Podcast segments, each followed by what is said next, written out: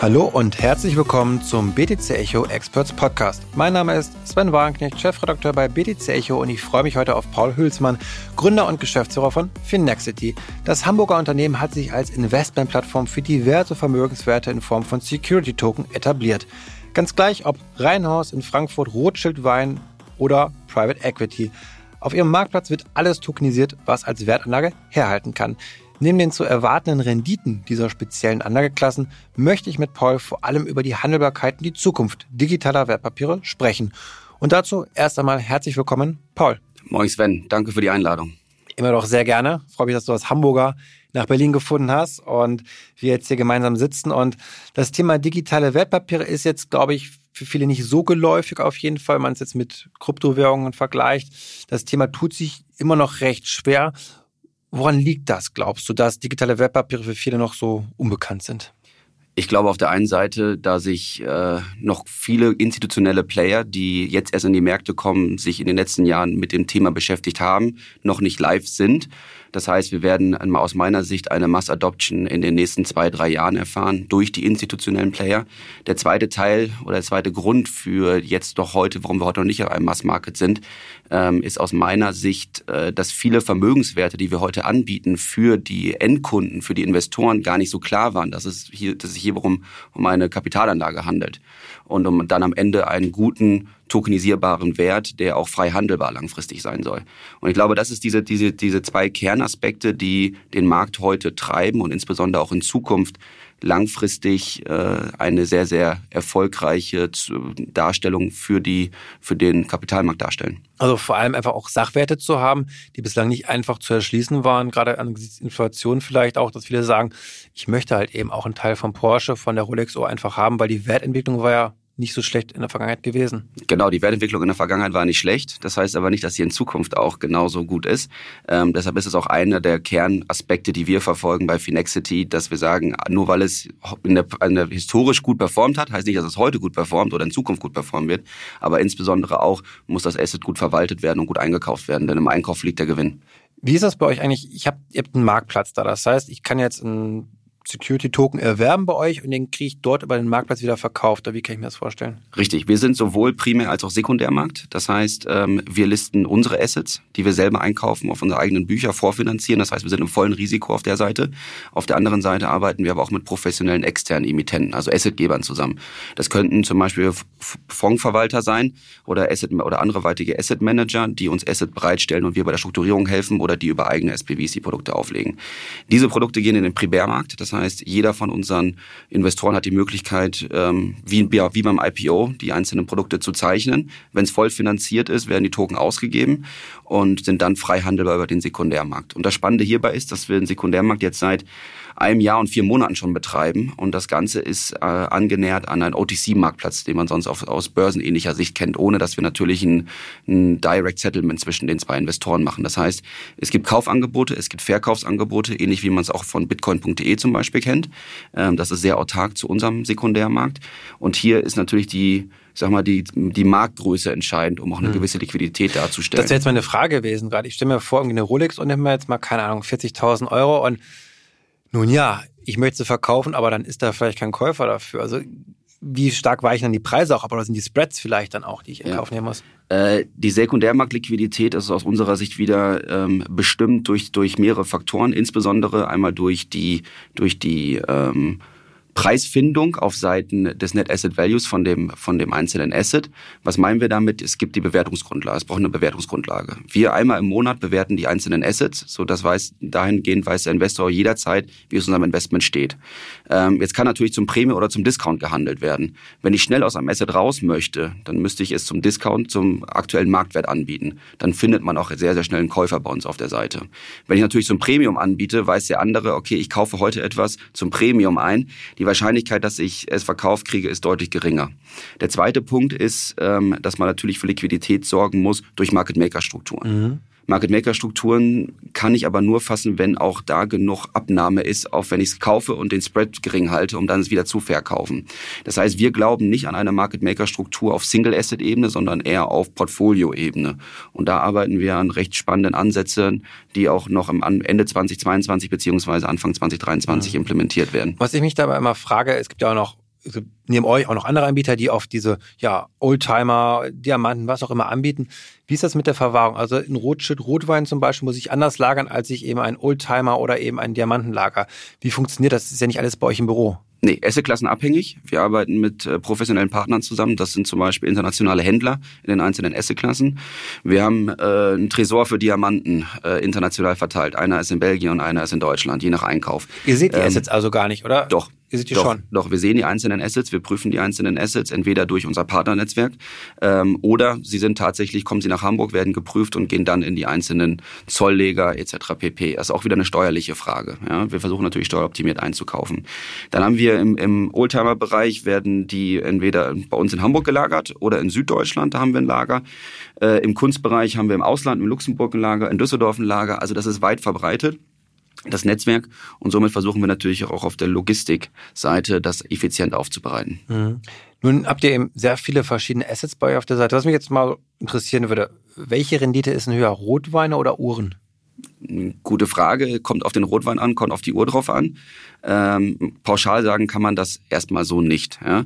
Wein hat natürlich in den letzten Jahren auch extrem zugenommen und Wein ist als Esseklasse extrem spannend, weil es eine sagen wir, natürliche Verknappung gibt über die Jahre hinweg. Wein wird getrunken, es wird verzehrt, das heißt, das Angebot schmilzt und bei gleicher Nachfrage und jetzt nehmen wir mal Ceteris Pari, wo es alles gleich bleibt, dann steigt natürlich der Preis wenn man das äh, Supply and Demand betrachtet. Bei Uhren ist es so, dass es ein extremer Hype gewesen ist in den letzten Jahren. Was man dann aber auch in den letzten Monaten gesehen hat, ist, dass, dass es eine starke Marktumwandlung gab. Äh, viele Uhren sind drastisch gefallen von den Preisen und wir sagen immer, der, der wirkliche Marktwert bei Uhren zum Beispiel ist der Listenpreis plus ein paar Prozent. Also ja. weit davon entfernt, was wir auf den Graumärkten sehen, bei Chrono 24 oder wie es alle heißen will, wo eine Rolex-Uhr zum doppelten, dreifachen vom Listenpreis angeboten wird. Ist es vielleicht sogar ein bisschen so, dass die ganzen, ich sag mal, Crypto-Trader letztes Jahr noch gute Gewinne gemacht haben, sich die Rolex zugelegt haben, dass sie jetzt verkaufen müssen und dann echt die Preise auch runterkommen? Klar, wenn es ein höheres Angebot gibt, gleiche Nachfrage, dann, dann fallen die Preise und genau das sieht man jetzt in den Märkten. Äh, was aber natürlich für eine Preisstabilität sorgen wird, ist äh, natürlich der demografische Wandel beziehungsweise insbesondere auch äh, das, Heran, das, das Herankommen von, von neuen Ländern, die einfach für diese Assetklassen interessant sind. Ja? Ähm, was wir sehen, ist, ist, es gibt eine exponentielle Nachfrage in der UAE zum Beispiel nach Uhren, mhm. ja? ähm, weil natürlich auch da wieder es mehr und mehr Millionäre gibt, die sich oder beziehungsweise aus der Mittelschicht in die Oberschicht kommen. Ähm, das andere Thema ist auch, die Mittelst der Mittelstand wird größer, die Mittelschicht, ähm, was auch ein sehr, sehr spannender Zielmarkt ist für Uhren. Ähm, Im Weinbereich ist es noch ein bisschen was anderes wieder. Ja, Im Weinbereich. Da wäre Saudi-Arabien wahrscheinlich schlecht jetzt auch ja. kulturell benennt. Da, da sind es vielleicht bei den Chinesen eher dann, die dann vielleicht Richtig. dort aus Nachfrage ja. auftreten.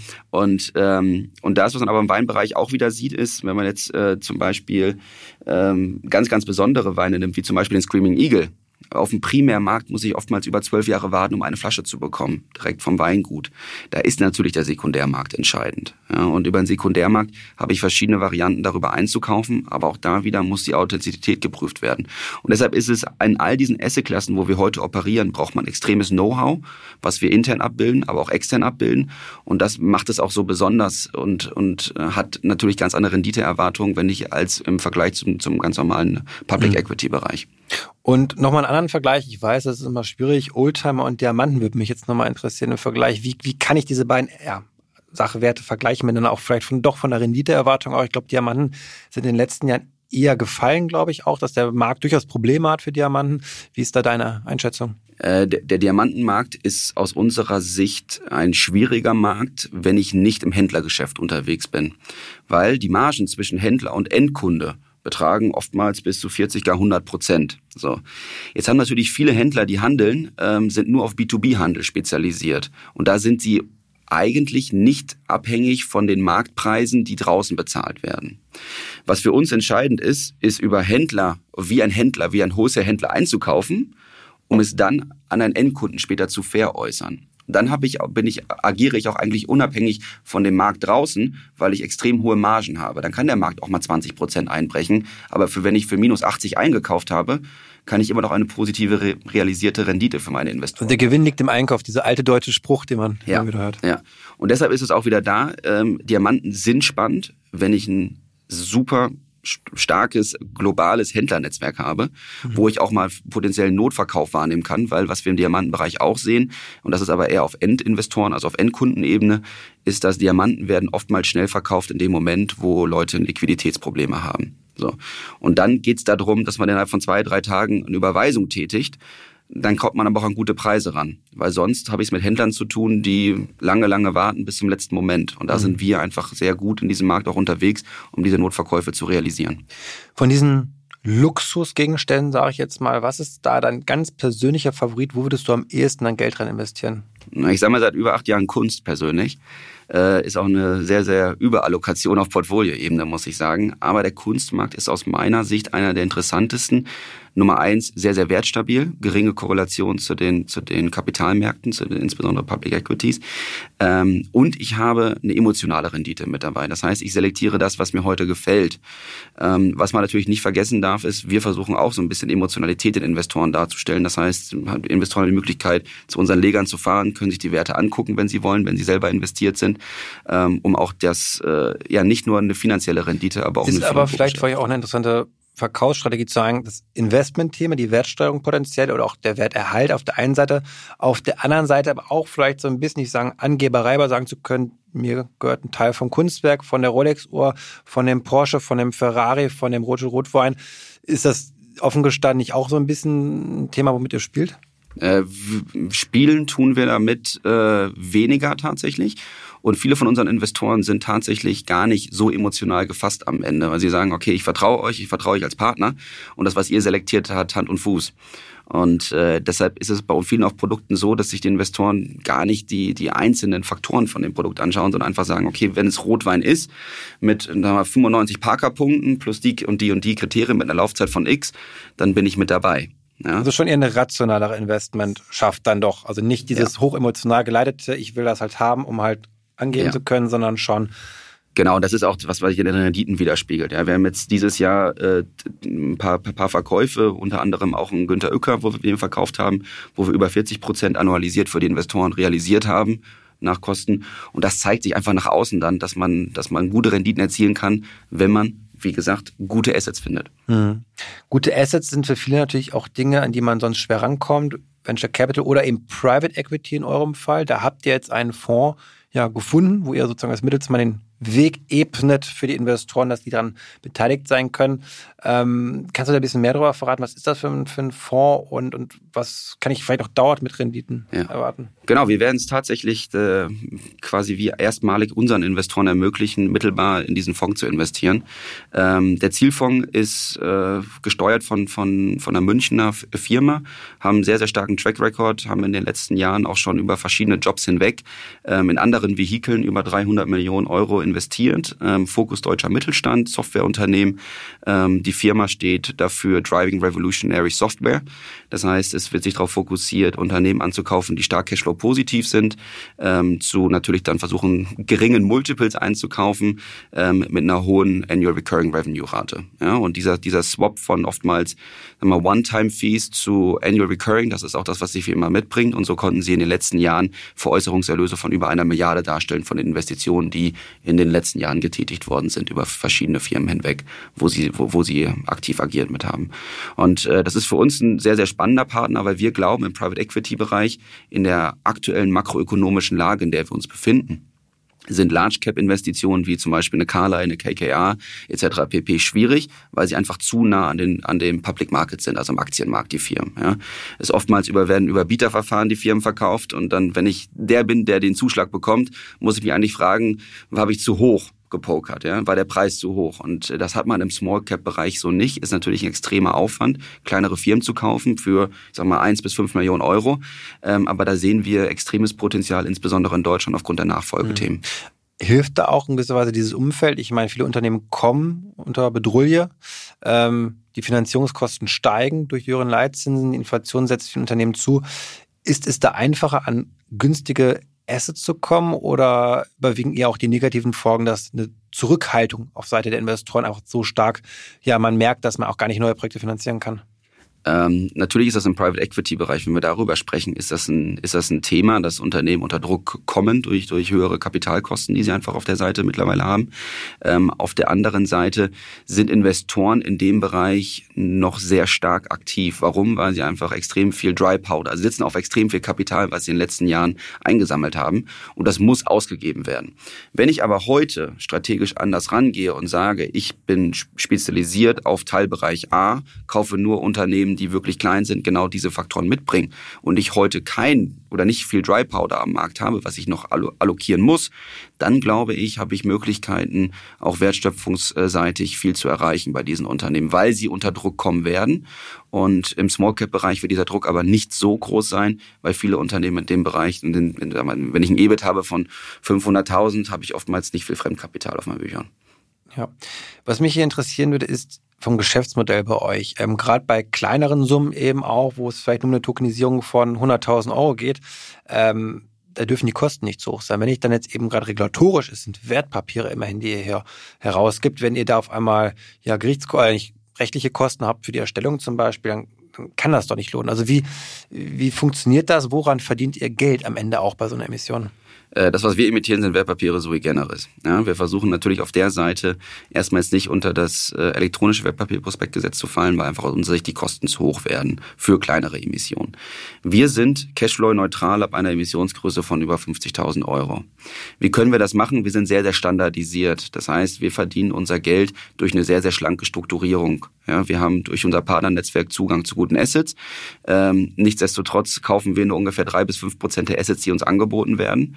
Dafür haben wir unsere Due Diligence-Prozesse sehr, sehr stark automatisiert. Und das war auch einer der Kernaufgaben in den letzten drei Jahren, dass wir für jede Asset-Klasse, in der wir aktiv operieren, standardisierte DD-Prozesse haben. So, das heißt, wir können durch einen Quick-Check allein 80, 90 Prozent des Markts filtern, um zu sagen, das lohnt sich einfach nicht als Investition. Und dann müssen wir erst tiefer einsteigen. Das heißt, auf der DD-Seite sind wir sehr schlank, auf der Strukturierungsseite durch unsere Standardisierung sehr schlank.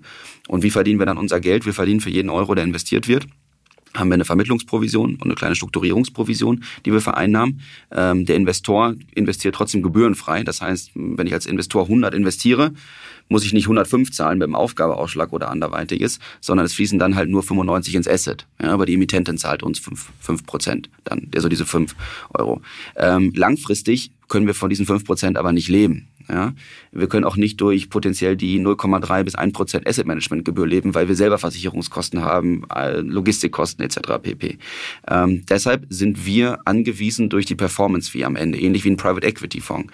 Wir verdienen 80, 20 über 100. Das heißt, ich kaufe heute eine Immobilie für eine Mio, verkaufe die für 1,5, dann zahle ich erstmal die eine Mio an die Anleger zurück, habe 500.000 Euro Erlös und davon fließen dann 400.000, also 80 Prozent an die Anleger und 100.000 Euro fließen dann zu uns als Finexity für das gute Management. Das heißt, wir sind aber mhm. wie den, mit den Anlegern im gleichen Boot. Okay, das heißt, die, wenn die Kurse steigen, ist auch gut für euch und wenn nicht, dann ist es auch schlecht für euch im Richtig. Zweifel dann. Okay, also Skin in the Game sozusagen so ein bisschen dann. Und ähm, wie würdest du Deutschland generell regulatorisch beurteilen? Also ist es gut, wenn man jetzt hier digitale Wertpapiere ausgibt oder sagst, das ist zu kompliziert, zu aufwendig, gerade mit Blick in die Schweiz vielleicht auch oder Österreich und andere Länder. Ähm, hast du es bereut, hier in Deutschland so ein Startup aufzubauen? Nein, ganz und gar nicht. Ich glaube, wir sind als Deutschland insbesondere jetzt durch, äh, durch die neuen Verordnungen, die, die langfristig kommen, beziehungsweise jetzt auch äh, langsam in Kraft treten, ja, ob das die Mika-Regulierung ist, ob das jetzt das EWPG ist. Ähm, ich glaube, das sind alles positive Aspekte. Klar, regulatorisch muss man immer schauen, dass es auch umgesetzt werden kann von den Firmen, dass es kein zu hoher Burden auf Seiten der Firmen ist oder zu hohe Investitionen sind, so dass sich Startups vom Markt verabschieden müssen. Ähm, aber ich glaube, wir sind als Deutschland gar nicht schlecht aufgestellt, wenn man das vergleicht zu anderen Ländern. Wir sind, wir sind also europaweit die größte Ziel Zielmarkt, wir haben, wir haben Traffic, wir, wir haben eine Möglichkeit, uns noch weiterzuentwickeln auf der innovativen Ebene, insbesondere im Blockchain-Bereich. Aber die Basis ist geschaffen. Und ich glaube, dass wir als deutsche Rechtsstaat, insbesondere wenn es um Anlegergelder geht, immer sehr vorsichtig sind. Was langfristig aber sinnvoll ist, außer jetzt hinzugehen, zu sagen, macht, was ihr wollt und ihr seid testing the waters und ihr könnt, ihr könnt alle Produkte umsetzen, weil dann wird viel Schundleber getreten an den Märkten. Und dann habe ich wieder einen sehr, sehr großen grauen Kapitalmarkt. Und das möchte ich eigentlich nicht, weil am Ende sind das Marktrisiken für die großen Player. Wenn ich heute Player am Markt habe, die sich nicht an Regulatorik halten, hat das einen negativen Impact auf Finexity. Und deshalb glaube ich, eine gute Regulierung zu finden, die wir in Deutschland heute schon haben, die sich aber in den nächsten Jahren noch mal innovativer darstellt, ist eine gute Basis für einen langfristigen Erfolg. Mhm. Losgelöst von euch, wann glaubst du, wird die Tokenisierung, die Rausgabe rein digitaler Wertpapiere zum Standard werden? Also auch jetzt von großen Banken, großen Emissionshäusern. Werden wir das noch in diesem Jahrzehnt erleben? Ja, aus meiner Sicht, das, das wird tatsächlich zwischen 2025 und 2027 der Fall sein. Das ist so ein bisschen unsere, unsere Timeline, wenn man jetzt sich auch größere Player anschaut, die sich mit dem Markt beschäftigen, wie eingangs erwähnt. Ähm, ich glaube, dass in dem Moment, wo wir größere Retailbanken haben, die nachziehen mit Produkten, das sehen wir ja heute schon am Markt, wenn sich aber auch ähm, jetzt wie eine Deka mit intensiv damit beschäftigt, klar, die werden regulatorisch andere Produkte aufsetzen, aber auch die werden ihre Teilbereiche abdecken, wie zum Beispiel in der Custody. Ja?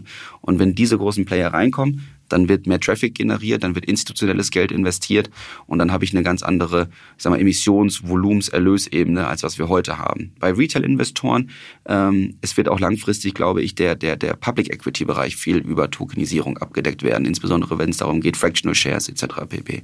Da sehe ich auch noch Potenziale. Oder auch Handel 24-7 darzustellen.